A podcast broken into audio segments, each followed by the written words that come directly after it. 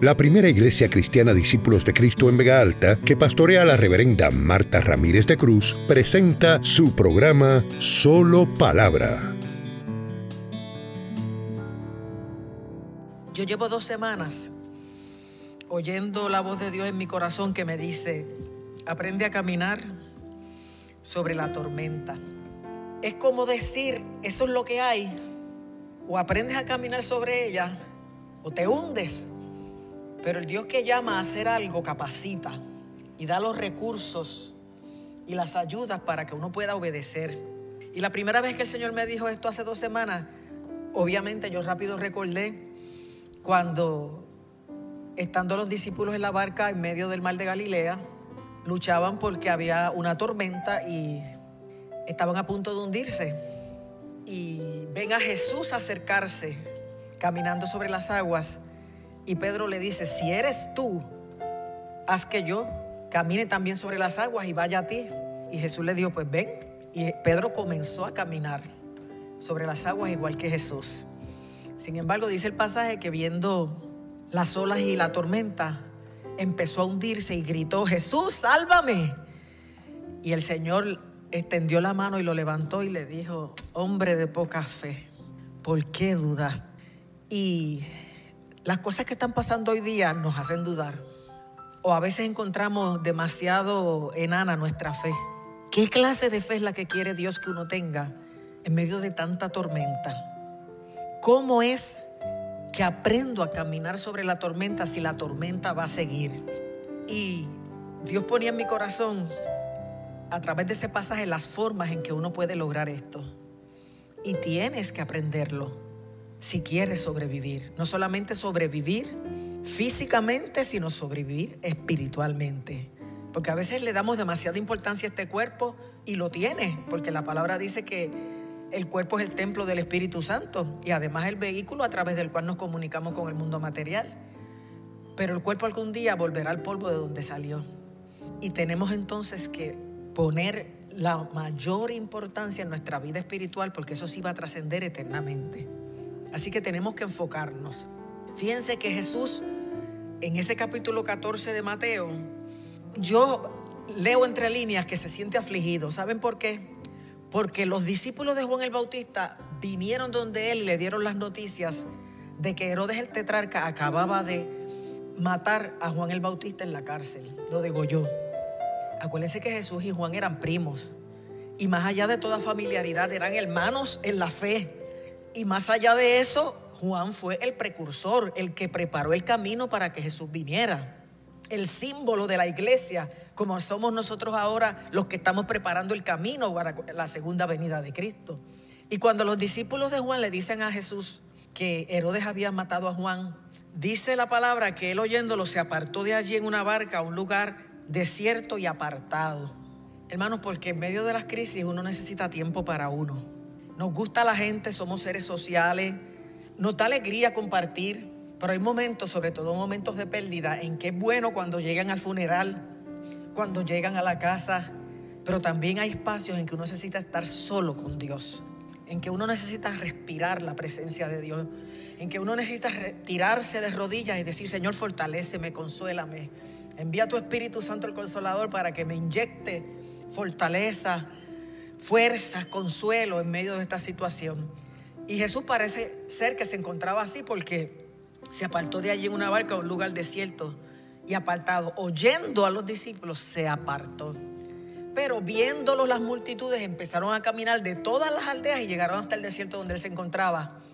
Porque la gente ya sabía que él tenía una palabra poderosa, una palabra de amor, una palabra de esperanza que Él tenía poder para sanar, que Él tenía poder para hacer tantas cosas. Y es inevitable que donde hay agua la gente acuda a beber. Y Jesús manifestó una autoridad, un poder, una gracia, un mensaje que ellos no habían escuchado antes.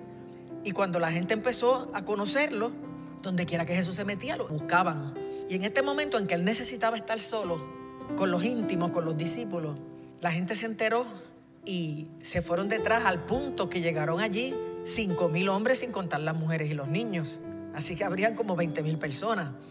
Y después que Jesús eh, les ministra la palabra y dice que sanó a los que de ellos estaban enfermos, escucha a uno de los discípulos que le dice, Señor, ya es de noche, manda esta gente a las aldeas a buscar qué comer. Y él le dijo, pero denle ustedes de comer. Y dice, pero Señor, si lo que, lo que hay aquí son cinco panes y dos peces que tiene un niño, ¿de dónde nosotros vamos a darle comer a toda esta multitud?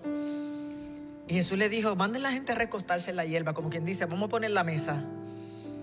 Y dice que tomó aquellos cinco panes y aquellos dos peces, los bendijo, los partió, los repartió a los discípulos, los discípulos a la multitud y comieron todos. Y sobraron doce cestas llenas. Usted tiene que acostumbrarse a la idea que con Cristo es diferente que sin Cristo. Que lo que usted no puede solo, lo puede con Él. Que donde los recursos suyos se acaban, los de Él se multiplican. Que cuando el mundo, el diablo y la situación te dice, hasta aquí llegamos, el Señor te dice, ahora es que yo voy. Aleluya. Acostúmbrese a esa idea. Renueve el espíritu de su mente para que usted sepa que Dios va más allá de toda limitación y de todo anuncio de tormenta y de toda cosa que, quiere limitarte, que quiere como arena movediza hundirte sin esperanza. Y Jesús fue propicio, sintiéndose como se sentía, atendió a la multitud, les ministró la palabra, sanó los que de ellos estaban enfermos y encima de eso los alimentó. Porque Jesús las cosas las hace bien y las hace completas. Dios todo lo hace a tiempo, aleluya. Y a veces nosotros no lo comprendemos, pero nosotros creemos que las cosas son mejor a una hora, en una circunstancia, en un momento dado. Pero el Señor dice que Él lo hizo todo hermoso en su tiempo. Y hay que aprender a esperar en el Señor. Hay que aprender a creer que Él está obrando y que en su tiempo lo va a manifestar. Y que eso que queremos ver lo vamos a ver, aleluya. Si es conforme a la palabra de Dios. Bendito y alabado sea su nombre. Sin embargo, una vez ministrada la multitud, Jesús le dice, a los discípulos, váyanse adelante a la otra orilla, vayan, montense en la barca y váyanse a la otra orilla, entre tanto que yo despido a la multitud. Siempre dejaban las multitudes y se iba Jesús con los discípulos. En este caso Jesús les está diciendo que se vayan ellos adelante. Fíjate la necesidad tan grande que tenía Jesús de estar solo, que ni aún con el corillo íntimo quería estar en ese momento. Y después que despidió a la multitud, dice ahí, que subió al monte a orar aparte y cuando llegó la noche estaba allí solo. Si usted cree que Jesús necesitó orar, ¿cuánto más nosotros? Si usted cree que Jesús necesitó estar a solas con su Padre, ¿cuánto más nosotros? Si usted cree que en los momentos de pérdida, de dolor, de desacierto, de incertidumbre, usted necesita ver qué Dios le ofrece, qué palabra de vida eterna Dios le puede dar. Si Jesús lo necesitó, ¿cuánto más cada uno de nosotros? Pero hay gente que acude a, cisternas rotas. Y hay veces que hemos dejado a Dios que tiene la totalidad de la provisión para nuestra vida y en su orden, en su, tiempo, en su voluntad. Y queremos después saciarnos donde no hay, donde no funciona, donde lo que te da no es lo que el cuerpo necesita, aunque el cuerpo te la pida. Y de esa manera es que pecamos contra nosotros mismos porque no estamos supliendo la necesidad que tenemos en el orden de Dios y con la efectividad que las cosas de Dios pueden hacerlo. Y Jesús necesitó estar solo, aparte. Y estando allí en el monte, dice que vio la barca que estaba en medio del mar azotada por las olas porque el viento les era contrario. Vio la barca. Estaba en un monte, estaba el mar de Galilea, yo he estado allí y es precioso.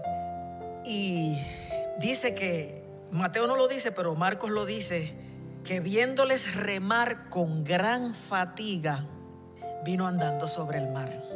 No importa donde tú estés y en las circunstancias que tú estés, y si son las peores todavía más, el Señor te ve. El Señor sabe lo que estás viviendo, el Señor sabe lo que estás pasando. Es más, el Señor te conoce por tu nombre. Él sabe quién tú eres antes que se encontraran. Y aquí puede haber gente que nunca se ha encontrado de frente con Jesucristo y hoy es su día. Pero esas personas tienen que saber que el Señor los conoce. Porque antes que te formases en el vientre, te conocí, dice el Señor. Sea, no es conocer, ah, mira, aquel es el que vende frituras en aquella esquina. No, es, un conocimiento de un examen exhaustivo. El rey David le decía así al Señor, tú me has examinado y conocido. Tú has conocido mi sentarme y mi levantarme. Has entendido desde lejos mis pensamientos. Has escudriñado mi andar y mi reposo y todos mis caminos te son conocidos. Todavía yo no he dicho la palabra y ya tú la sabes toda. Detrás y delante me rodeaste y sobre mí pusiste tu mano. Tal conocimiento es demasiado maravilloso para mí. No lo puedo comprender. Mire cómo le decía el rey David al Señor, porque Él nos conoce. El Señor nos ve, nos hacen daño, cometen injusticia contra nosotros, pasan cosas que tú no entiendes por qué tienen que pasar, pero el Señor nos ve. Aleluya. El juez de la tierra está pendiente. Y Jesús, buscando su soledad, tranquilidad, fortaleza en la comunión con su Padre, vio los discípulos, vio que el viento les era contrario, como a veces nos pasa a nosotros en la vida, que uno quiere avanzar y el viento para acá y uno para allá y no te deja. Y vio a los discípulos remar con gran fatiga. ¿Sabes qué? En esta mañana el Señor sabe que estás cansado, que estás cansada. Y cuando Dios me dijo hace dos semanas a mí, aprende a caminar sobre la tormenta, me lo dijo porque vio que yo estaba así, cansada, con gran fatiga, con el, con el viento contrario. Y si me mudaba de lugar, el, el viento contrario se mudaba conmigo. Pero qué bueno cuando Dios nos dice, te estoy viendo y voy hacia ti. Aleluya, bendito y alabado sea el nombre del Señor. Y ahí es que Jesús entonces empieza a caminar y se acerca y los discípulos viendo andar sobre el mar, porque ellos habían visto cómo él sanaba gente, cómo él liberaba demonios, cómo él resucitaba muertos, cómo él multiplicaba eh, panes y peces que acababan de ver. Pero verlo caminar sobre las aguas del mar, mira, Dios te va a sorprender, aleluya. Porque Jesús mismo dijo cuando se iba al Padre en su resurrección que cosas mayores que las que él hizo nosotros haríamos. Porque él estaría a la diestra del Padre intercediendo por nosotros. Jesús te va a sorprender. Las cosas que pasaron en el avivamiento de los 30 fueron tremendas, pero en el avivamiento de los 70 pasaron otras cosas. Y ahora en el avivamiento que va a empezar van a pasar otras cosas. Dios nos va a sorprender. Aleluya, porque los tiempos son distintos, pero su poder es el mismo. Aleluya. Y Él, aleluya, va a acomodarse a sobresalir por encima de todo este espectáculo de maldad que el mundo nos está dando a nosotros, para nosotros hacerle una presentación mayor aleluya, de gloria, de bendición, de amor, de paz verdadera.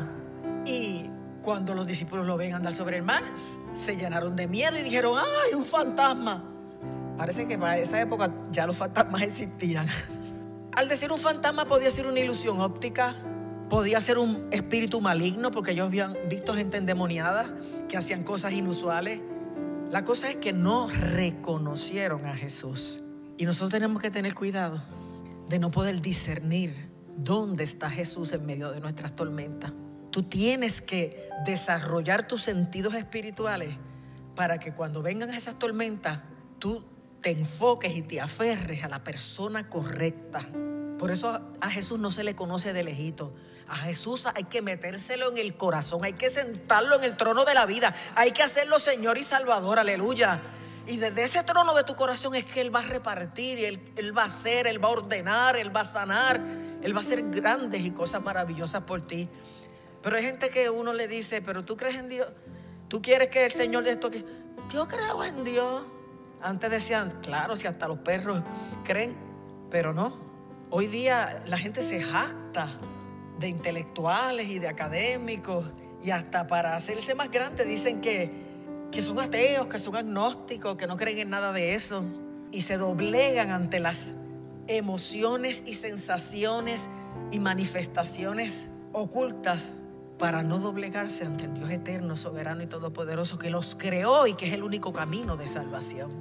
Mira qué nivel de confusión tiene nuestro mundo y lo vemos todos los días, gente con dinero que no tiene necesidad de robar y roban y arriesgan su libertad y su dignidad y su respeto y su familia y los años que le quedan de vida.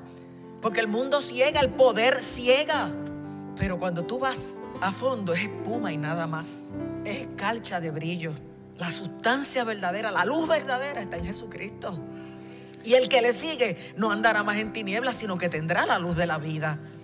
Pero es uno el que decide si va en pos del verdadero Dios o se va uno tras tantos dioses que hay hoy día que están más que nada representados en el dinero, en el tener, porque ya a la gente no le importa ser, le importa tener. No les importa ser íntegro, le importa tener dinero. aunque sean unos mentirosos, pillos, corruptos y todas esas cosas. Hay muchos dioses y el Señor nos llama en esta mañana a decidir a quién vamos a servir. Nadie puede servir a Dios y a la riqueza. Tú puedes servir a Dios y tener riqueza, pero no puedes servir a la riqueza y tener a Dios de artefacto, de accesorio, porque Dios es primero en nuestra vida. Aleluya, bendito y alabado sea su nombre. Los discípulos no reconocieron a Jesús y se llenaron de miedo. Y hay gente que se ora y hay una manifestación y la gente se llena de miedo porque no saben cómo opera el Espíritu Santo. Tenle miedo al mundo con sus ofertas y con sus engaños, pero no le tengas miedo a la manifestación del Espíritu de Dios, que cuando toca un corazón y lo quebranta y lo hace vaciarse de toda la inmundicia que trajo y llenarse de su gracia y de su amor, produce conmoción y lágrimas y, y hasta desmayo. Pero teme al que se cae bajo el efecto de una sobredosis y bajo el efecto de una pasión desordenada y no el que cae bajo el efecto del toque divino y de la mano poderosa de Dios que viene a salvarle, que viene a sanarle, que viene a limpiarle, que viene a hacerle nuevo. Aleluya. Y Jesús le dijo, tengan ánimo, yo soy, no temáis.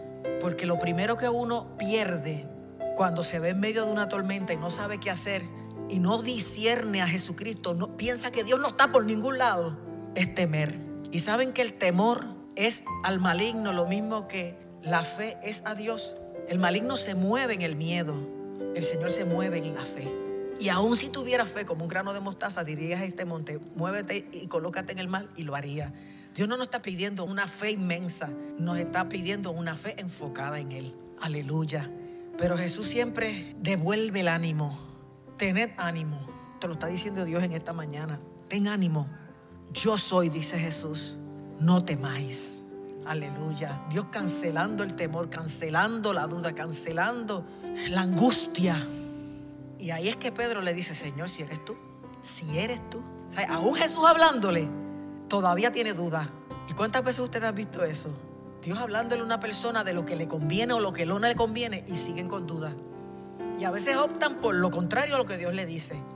Y Pedro, aún conociendo la voz del maestro, le dice, si eres tú, haz que yo también camine sobre el mal y vaya a ti. Y ahí que Jesús le dice que venga.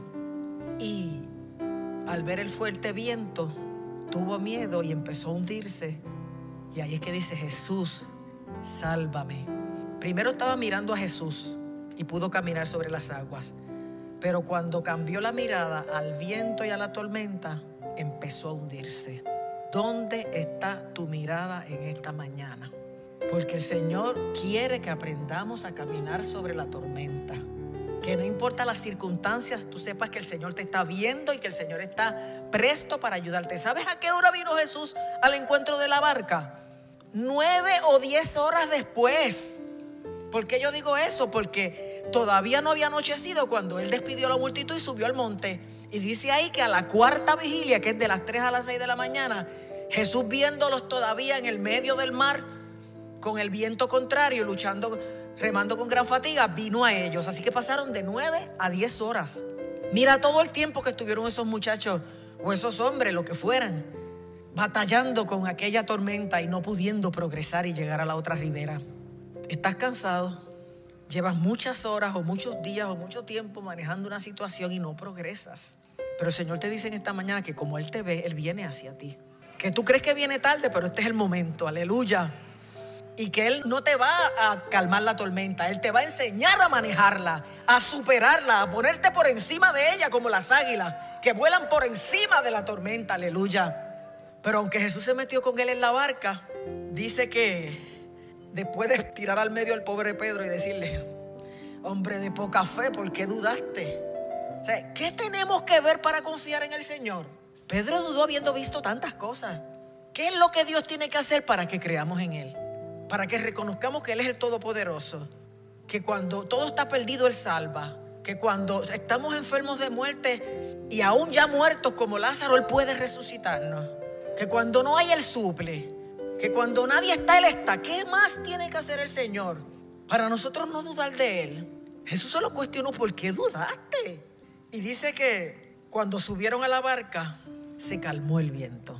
Yo no sé si Jesús está o no en tu barca, pero es la única manera que se calme el viento. La única forma en que tu situación mejora es si dejas que Jesús se suba a la barca. Que Jesús invada tu propiedad, tu lugar seguro. Que Jesús te acompañe en la travesía hacia tu destino. Una vez Jesús se sube a la barca, se calmó el viento y los discípulos dijeron, ah, verdaderamente este es el Hijo de Dios. Fíjense que el Señor permite algunas cosas para que tú descubras quién es el que es, quién es el que hace, quién es el que puede, quién es el que ama hasta la muerte, quién es el que salva. Hay cosas que Dios las tiene que permitir para que tú hagas esos descubrimientos y para que tú aprendas a, distinguir en la vida cuál camino tomar. Jesús mismo lo dijo, yo soy el camino, la verdad y la vida. Queremos una senda correcta, queremos vida plena. Es Cristo quien la da. ¿Se recuerdan cuando en otro pasaje, Mateo lo registra, pero a mí me gusta como lo registra Marcos? Jesús le dice a los discípulos, pasemos al otro lado, pero él estaba con ellos. En este primer caso, una vez Jesús se monta en la barca, cesa el viento. Pero en este otro caso, que por ejemplo está en Marcos 4, 35, Jesús dice, pasemos al otro lado. Mira, una vez Jesús dice algo, se va a cumplir. Y él dijo, pasemos al otro lado y al otro lado iban a llegar. Y dice que los discípulos lo tomaron como estaba y lo montaron con ellos en la barca. Y si usted lee el contexto, Jesús estaba enseñando a la multitud en parábola y ya era de noche y la gente ahí. Porque hay veces que es tiempo de descansar y la gente ahí. Lo montaron como estaba. Yo asumo que como estaba era agotado a un nivel que ellos tuvieron que montarlo en la barca. ¿Y por qué salto esa conclusión? Por lo que dice que lo tomaron como estaba y porque una vez se montó se durmió. Ustedes ven cuán clara está la naturaleza humana en Jesús ahí. Un ser 100% humano, 100% divino. Imposible, sí, eso es lo que es el Señor. Algo imposible de entender. Y él se quedó dormido y empezó una tormenta. Porque las tormentas siempre van a estar. Las pruebas, las crisis, los ataques, las situaciones difíciles siempre van a existir. Estamos en un mundo bajo maldición.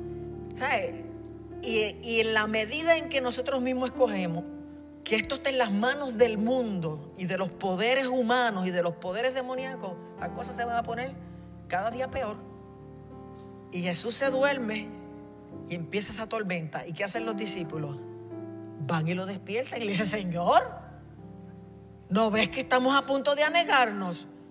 ¿No ves que estamos a punto de perecer? Es como decirle, oye, no te importa lo que nos está pasando, tú ahí durmiendo y no te importa lo que está pasando.